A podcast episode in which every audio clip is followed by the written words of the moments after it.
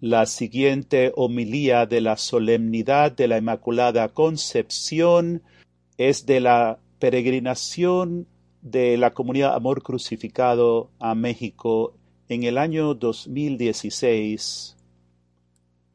Las palabras que escuchamos o lo que leemos adquiere significado en nosotros solamente por el poder del Espíritu Santo. Sin el Espíritu Santo, nosotros reducimos lo que hemos recibido según nuestra propia lógica humana, nuestra propia experiencia, lo cual es muy corto de lo que Dios quería revelarnos. Por ejemplo, hemos escuchado muchas veces que María es la Inmaculada Concepción, pero el Espíritu Santo hoy quiere revelarnos aquí a todos más profundamente qué es lo que significa Inmaculada Concepción. Yo no lo puedo hacer por ti. El Espíritu Santo lo hará. Yo solo puedo compartir mi propia experiencia meditando esto, pero el Espíritu es el que puede hacerlo entender en tu corazón.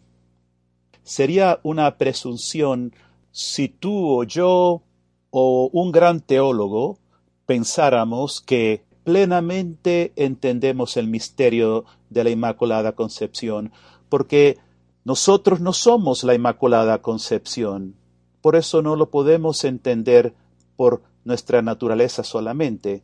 Pero Dios sí quiere que lo entendamos, porque lo que María es, nosotros estamos llamados a llegar a ser, y en el cielo todos seremos inmaculados, puros, sin pecado, plenamente movidos por el Espíritu en esa comunión perfecta con Dios.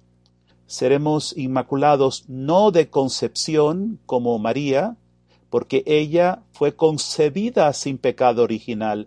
Nosotros fuimos concebidos con pecado original, pero también en nosotros llega la gracia de la redención, del perdón de los pecados, y si nosotros cooperamos, vamos creciendo. Y ese es el propósito del bautismo, el propósito de nuestra vida. Y tenemos que preguntarnos, ¿cómo podemos seguir creciendo en esa pureza? Muchos en la iglesia piensan que ser inmaculado tiene que ver con la gracia de la virginidad de María. María era virgen, y por eso era inmaculada.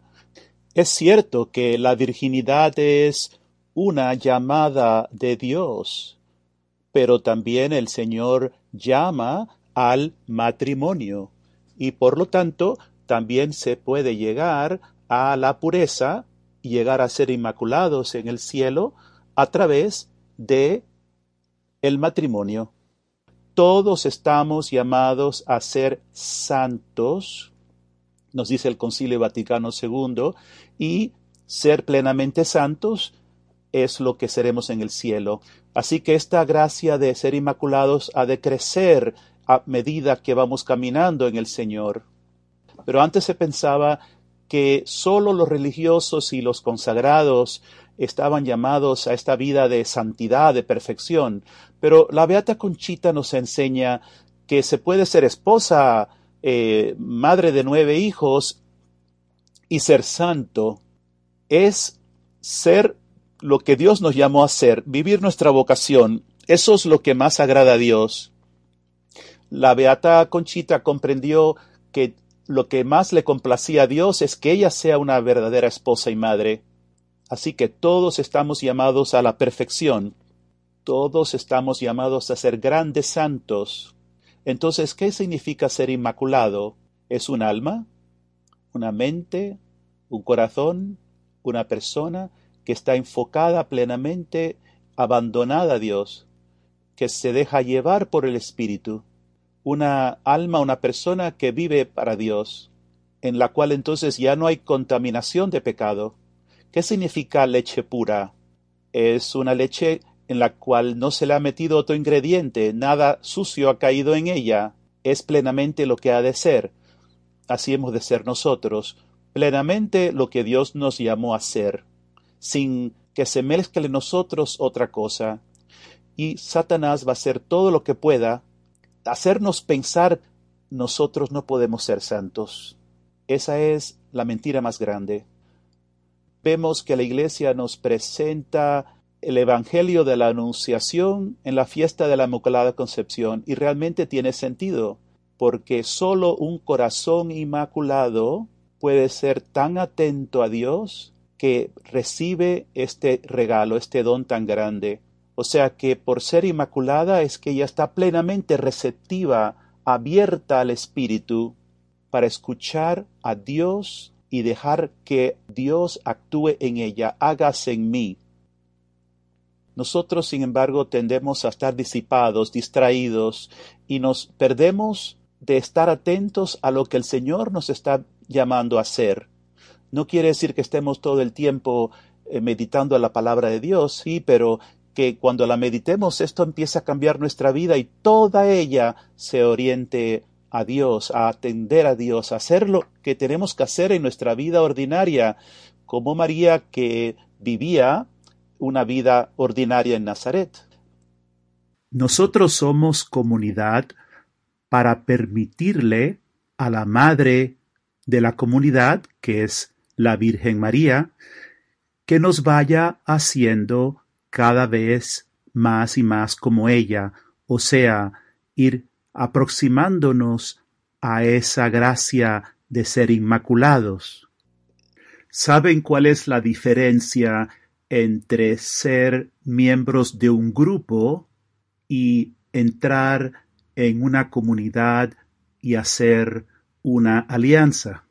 Pues un grupo es un número de personas que se reúnen para hacer algo, pero en la comunidad hay una alianza y el centro de ser comunidad es el desear vivir una vocación, una llamada que tenemos en común, seamos sacerdotes o laicos, un camino, una forma de vida que es la santidad, cada uno en su propia vocación.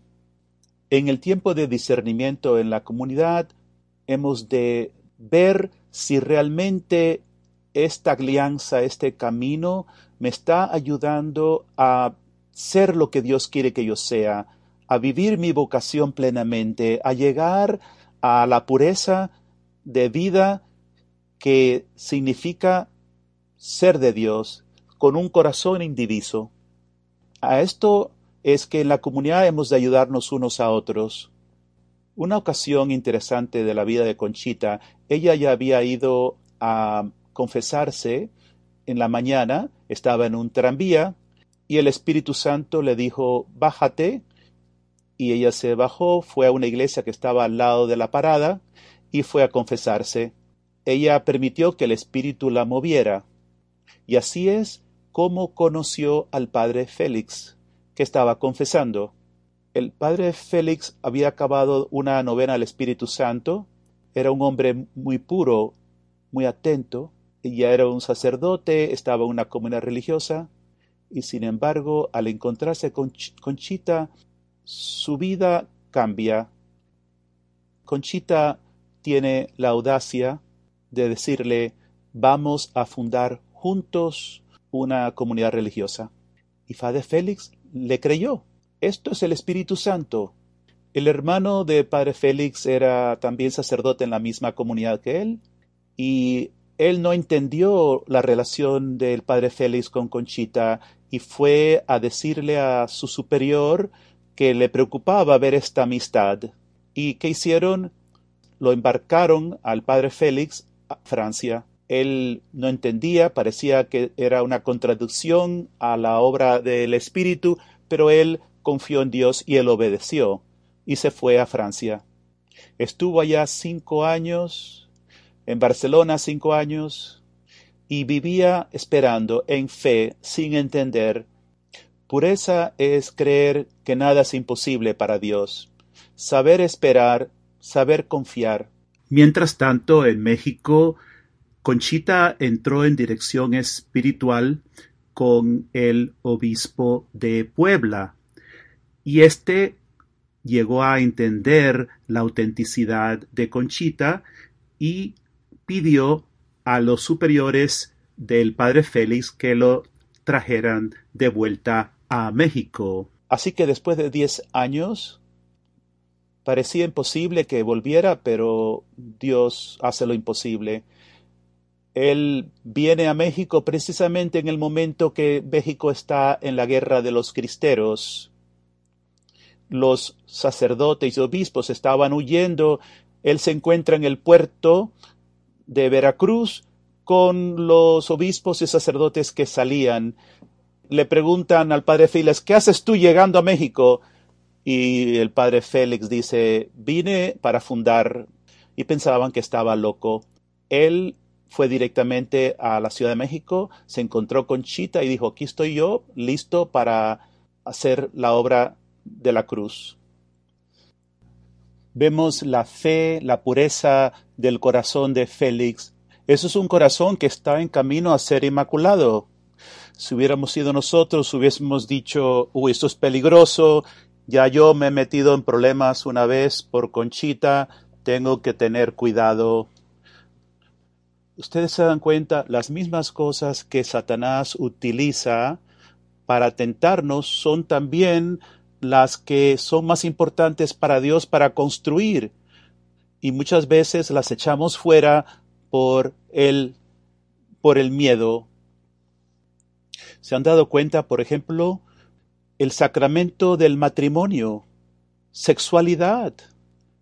Es unión del hombre y la mujer, pero cómo el demonio ha hecho tanto mal con los cuerpos, con las personas, con las relaciones de hombre y mujer. Entonces, ¿las vamos a echar fuera? No, tenemos que saber utilizarlas en el orden de Dios. Igual con la bebida y la comida, cuánto pecado, cuánto desenfreno. Sin embargo, el Señor toma el pan y el vino y hace del pan y el vino el sacramento de la Eucaristía entonces vamos a echar fuera de nuestra vida la comida, la bebida, no. Recibímoslo como un don de Dios para ser usado con pureza en el orden de Dios. Y la única forma de lograr esto es a través de la cruz, haciendo de nuestra vida una emolación en la cruz. Por nosotros mismos vamos a hacerlo todo mal necesitamos entregarnos, unirnos con la Virgen María en la cruz del Señor. No quedarnos neutrales, entrar en la aventura, crucificarnos con el Señor, poner a muerte la rebelión de la carne, pero no para que la carne quede inerte, sino para que sea utilizada vivamente en el plan de Dios. Ahora veamos la primera lectura se trata de la caída. Vemos que después de la caída, Dios Padre va atrás al hombre, pero el hombre tiene miedo a Dios y hoy seguimos teniendo miedo a Dios. Tenemos miedo a enfrentarnos con nuestras heridas, con nuestro pecado, así que escuchamos la voz del Señor y nos escondemos y por estar escondidos nos mantenemos en la fosa, en el pecado. Satanás nos ha convencido que el Padre nos va a castigar y nos va a rechazar y por eso tenemos miedo de Dios. Entonces nos parece esto de ser alma víctima, uy, no, esto es demasiado. Yo seré una buena persona, yo cumplo con la ley, pero no me llames a una entrega total, un abandono total, porque realmente tengo miedo de lo que Dios pueda hacer conmigo. ¿Y qué te recuerda esa mentalidad? Es el miedo que tenemos a la confesión y al acompañamiento, dos elementos esenciales en la vida de nuestra comunidad. Si no entramos en autoconocimiento, si no reconocemos nuestro pecado, si no vamos a la confesión, y al acompañamiento con una buena actitud, no vamos a crecer en comunidad y no vamos a crecer en santidad tampoco. El acompañamiento eh, no es un sacramento, pero es el seguir caminando, porque la confesión perdona los pecados, pero el acompañamiento es un proceso más largo de ir a la profundidad de las heridas para ir sanando, para irnos liberando. tener alguien que realmente me ama y se preocupa por mí, que me acompaña. Puede ser que estemos contentos de estar en comunidad, pero realmente estamos dispuestos a caminar en acompañamiento y confiar y trabajar en ese acompañamiento para que sea realmente un camino que da fruto. Si nosotros no hablamos del el camino en que estamos creciendo, yendo profundo con un hermano o con una hermana en acompañamiento, no vamos a crecer o quizás nos vamos a poner peor. Cuando nosotros enfrentamos el camino, a veces decimos, yo no necesito comunidad, yo voy a vivir la vida contemplativa y no nos damos cuenta que la vida contemplativa no es huir de la comunidad. Aún en el claustro tenemos que vivir en relaciones con los miembros de la, de la comunidad, porque ese es el camino de la santidad que Dios quiere para todos. Yo creo que tarde o temprano todos en la comunidad vamos a tener la tentación de querer huir, porque somos probados, porque nos molesta. Y tengamos cuidado que no nos pase como cuando Adán y Eva pecaron, que Adán le echa la culpa a Eva, Eva le echa la culpa al demonio, nadie quiere aceptar su propio pecado y su propia necesidad de conversión.